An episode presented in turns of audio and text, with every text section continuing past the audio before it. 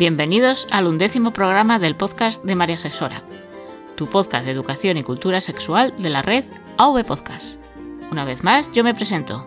Soy María José, la persona que está detrás del blog mariasesora.com y hoy vamos a hablar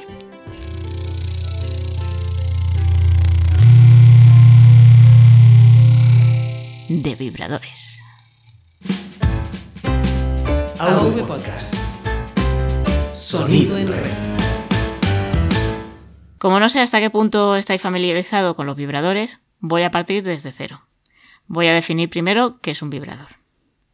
Un vibrador sería un juguete erótico con forma más o menos fálica, aunque ya veremos que no es requisito indispensable que tenga forma fálica, pero que eso sí tiene que tener uno o más motores que le hagan vibrar. De ahí lo de vibrador.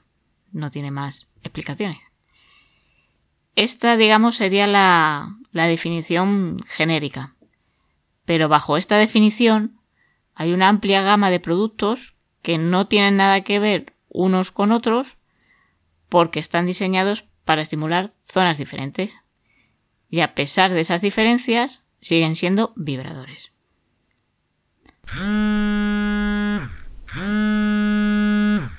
Salvando mucho, mucho las distancias, solo para que nos entendamos, podemos decir que comprar un vibrador es como comprar un coche.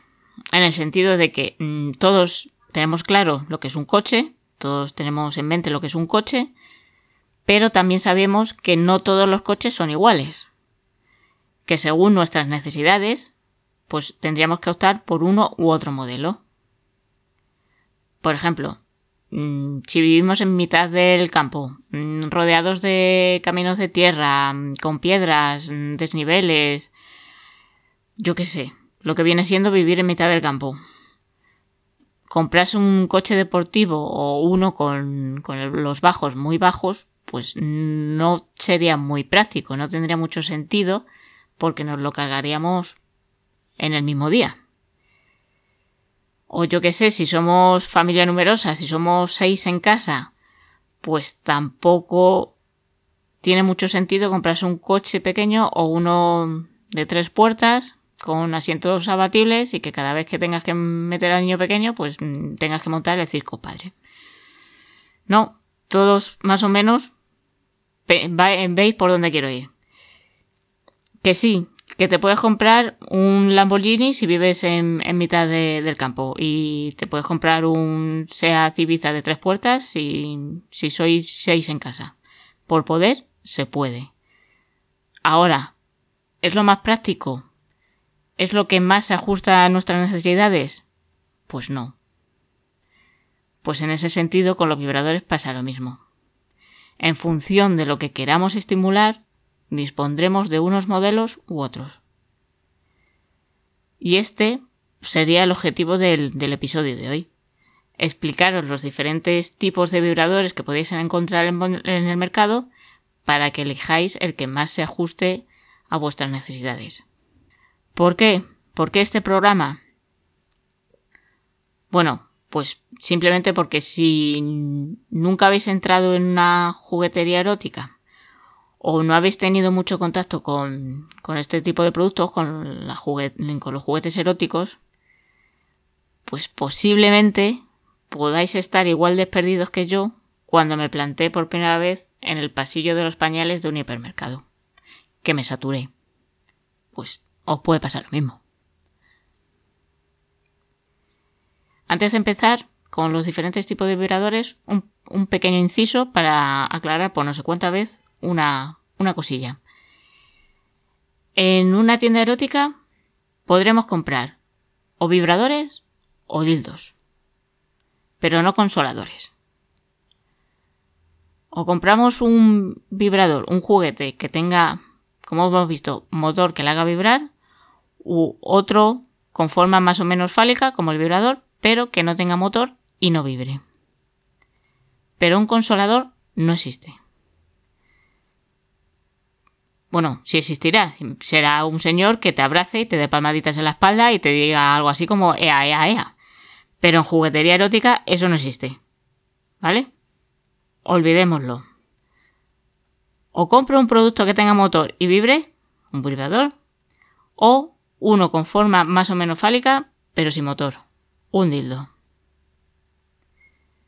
A ver si es posible, a ver, a base de, repetir de insistir en esto, que triunfe en algún momento la educación sexual por encima del SEO y podamos desterrar esta palabreja. Y desahogo ya aparte, ahora sí, vamos a ver los diferentes tipos de vibradores que nos podemos encontrar en el mercado. Vamos a empezar por las, por las más básicas, las balas vibradoras. Las balas son como mini vibradores. Son juguetes pequeñitos, no suelen medir más de 8 centímetros, entran perfectamente en la palma de la mano y su principal ventaja es esa, su discreción. Por su tamaño, pues lo podemos llevar siempre con, con nosotros en el bolso, en la mochila, donde sea, incluso en las riñoneras que se están volviendo a poner de moda otra vez. Bueno, aunque se pueden utilizar para estimular la zona vaginal, normalmente su uso es externo para estimular el clítoris o cualquier otra parte del, cuerpo, incluida la zona anal. Eso sí, eh, si optamos por juguetear por la zona anal, hay que tener mucho cuidado para no introducirlo completamente dentro del ano y evitar así que se nos quede dentro y se produzca el efecto vacío, que no es ninguna broma. Esto, ¿eh? Aparte de, su discreción como ventaja, pues son muy fáciles de manejar porque simplemente tienen un botón, el de encendido apagado. ¿Qué pasa? Que esta sencillez pues también tiene una pequeña desventaja y es que solo ofrecen un tipo de vibración. La típica vibración continua con una intensidad determinada y listo. Más o menos lo que habéis oído al principio del programa. Algo así.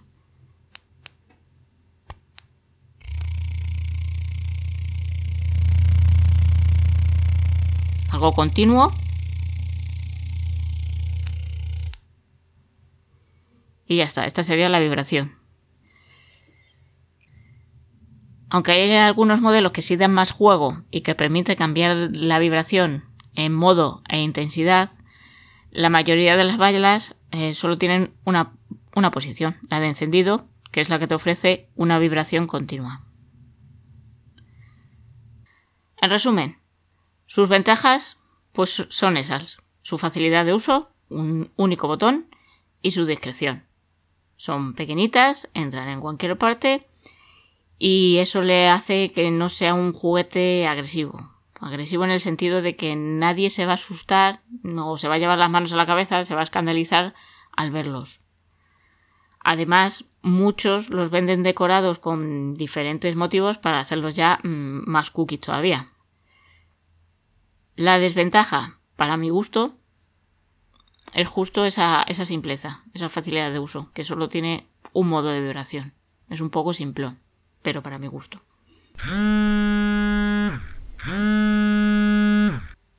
Los huevos vibradores. Eh, estos juguetes se llaman así porque tienen forma ovalada, como un huevo, y suelen acabar en un cordón. Tienen un cordón porque están diseñados para uso vaginal. Se introduciría el huevo, el juguete en sí, y se tendría que dejar fuera el cordón para que luego podamos extraerlo fácilmente. Una vez más, aunque su uso principal sea vaginal, al igual que las balas, se pueden utilizar pues, para recorrer todo el cuerpo y estimular diferentes partes, incluidas de nuevo el ano. Recordando, una vez más, que juguetear sí, pero introducirlos completamente no. Se quedan dentro, efecto vacío, no es ninguna, no es ninguna broma, no hace gracia.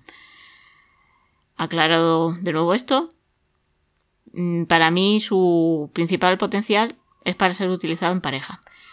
En solitario también se puede, eh, utilizar, claro, evidentemente. Pero yo creo que eh, dan más juego cuando le entregas el mando a otra persona y dejas en sus manos tu placer. Porque, aunque no lo he dicho, además de tener forma ovalada, estos juguetes incluyen un mando a distancia para su control. La idea es introducirse el huevo por la vagina, dejando ese cordoncito que hemos dicho que tiene fuera para luego poder sacarlo. Y entregamos el mando a la pareja o a la otra persona con la que queramos jugar. Y de esta manera, nuestro control del placer pasaría a manos de esa persona. Es decir, en sus manos estaría el encenderlo, en apagarlo, en darle más potencia, menos, mm, en, jugar. Si además sois muy atrevidos, pues oye, podéis dar un paso más allá y sacar el juego fuera de la seguridad y de la intimidad de la casa. Y oye, pues llevarlo a un restaurante, al cine, a una reunión de vecinos, a una JPOD, yo qué sé, donde os apetezca jugar. Luego están los estimuladores de clítoris. No hay que ser aquí, no hay que tener un máster para imaginaros para que se utilizan estos juguetes, ¿no? Son de uso externo y evidentemente están diseñados específicamente para la estimulación directa del clítoris. ¿Esto qué quiere decir? Que sí, que cualquier vibrador puede estimular de manera directa el clítoris, en un momento dado. Por ejemplo, los dos anteriores que hemos visto, las balas y los huevos.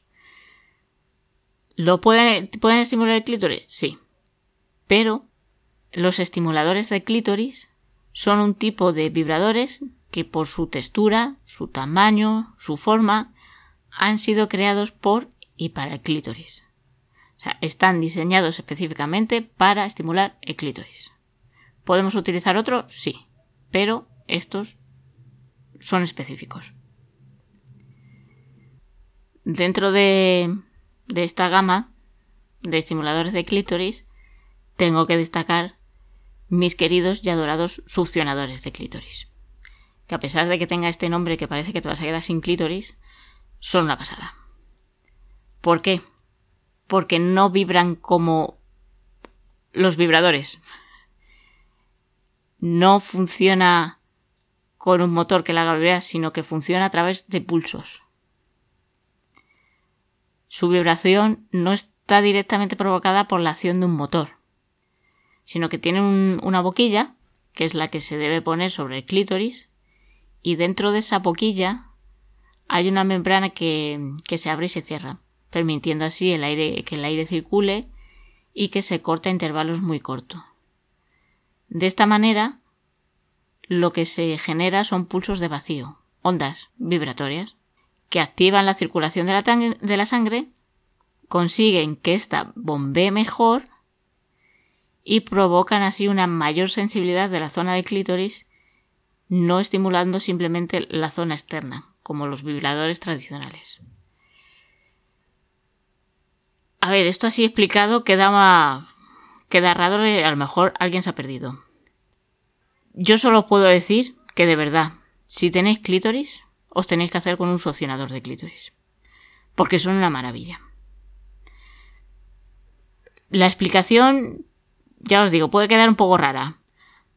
Pero es eso, hacen vacíos, entonces es como que te succiona poco el clítoris y la estimulación es muy diferente a la que hace un vibrador tradicional de motor.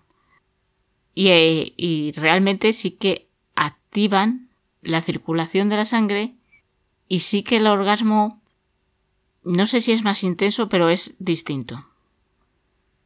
Ya os digo, mm, así explicado sin verlo o sin sentirlo, es eh, puede quedar raro, puede que no sea, no os convenzca. Pero... De verdad. Si tenéis clítoris, utilizar. Haceros con uno de estos. Yo aún no conozco a nadie que no le guste o que le ponga algún tipo de, de pero a este tipo de juguetes. Mira que he hecho un montón de, de reviews de juguetes y oye, pues siempre hay algo que no encaje en el gusto de, de alguna persona. Simplemente porque lo que a mí me gusta no tiene por qué gustar a la otra persona o ajustarse a sus necesidades o lo que sea. Pero he hecho varias de succionadores de clítoris y aún a día de hoy nadie me ha dicho mmm, no era lo que esperaba. Solo puedo decir eso. Y ahora con este hype paso al siguiente tipo de vibrador. Estimuladores del punto G. Pues si los del clítoris eran para el clítoris, el del punto G, pues efectivamente están pensados para estimular el punto G, que como ya sabréis, se encuentra en la pared anterior de la vagina y que para estimularlo habría que introducir los dedos y curvarlos un poco hacia adelante, hacia el pubis. Bueno, pues estos juguetes se caracterizan por eso, por tener una forma más o menos fálica y estar justo curvados en su punto para facilitar así la presión en dicho punto. Eh, si son para estimular el punto G, pues son de uso vaginal. Aunque mm, dentro de, este tipo de, estimuladores, de vibradores, digamos que, los hay con un pequeño extra, con un apéndice.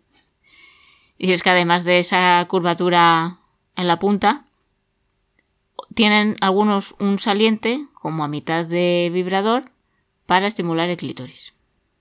Ese saliente puede estar o no. Ya os digo, es como un extra. Lo importante de este juguete es esa curvatura en la punta. Si estamos ante un juguete con una pequeña curvatura en la punta, es que es un vibrador para el punto G. Dentro de, estos vibradores, de estos estimuladores del punto G, estarían los famosos conejitos rampantes, que son justo ese tipo de vibrador que os decía que tiene un extra.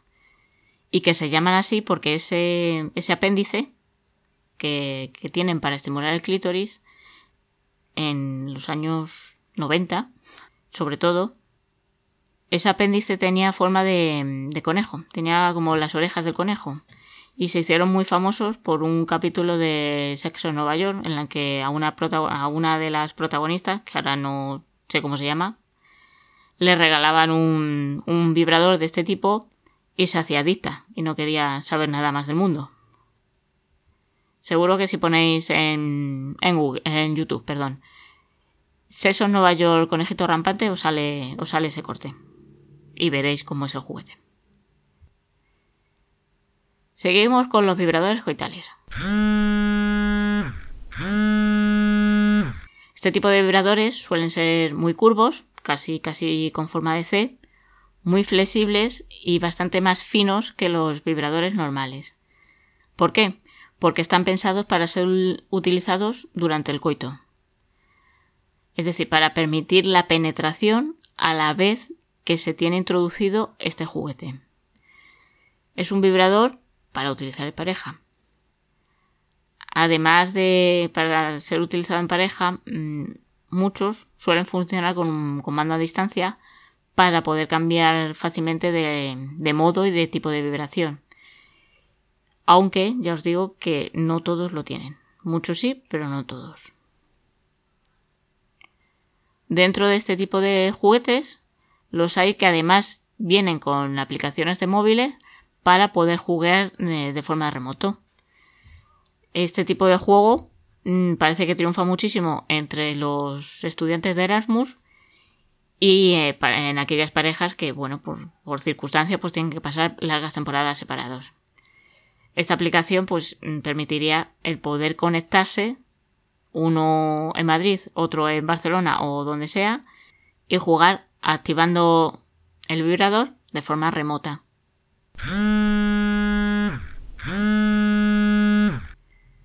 Y por último, pues estarían los vibradores realistas. Estos son los más fáciles de identificar porque intentan asemejarse lo máximo posible pues, a un pene real. Con su glande bien marcado y, y hasta arriba de venas, en relieve. Este tipo de vibradores siempre lo dejo para el final porque para mm, las personas que no hayan tenido mucho contacto con la juguetería erótica, cuando le hablas de vibradores mm, son los primeros que, se le pasa por la cabeza, ¿no? Vibrador, bla, esto, esto es lo que le aparece en la mente, uno de estos, de hasta arriba de venas. Son el topicazo de, juguete erótico. Lo primero que se le viene a la mente a la persona. Pero que como habéis podido comprobar, simplemente son un modelo más dentro de la amplia gama que hay. Y hasta aquí el programa de hoy. Espero no haberos mareado mucho. Yo solo quiero que de este programa queden claras dos cosas. Una, que espero y deseo que a partir de ahora nadie vuelva a referirse a los vibradores o a los dildos como consoladores, porque no existen. Por favor. Y dos, que como habéis visto los vibradores van mucho más allá de esas típicas y tópicas pollas de goma que todos tenemos en mente. Que sí, que todo que ese tipo de vibradores tiene su público y tiene su mercado, pero que como habéis visto, pues hay otras opciones, hay otros diseños y a la juguetería erótica, los vibradores, en este caso los vibradores, van mucho más allá de ese modelo.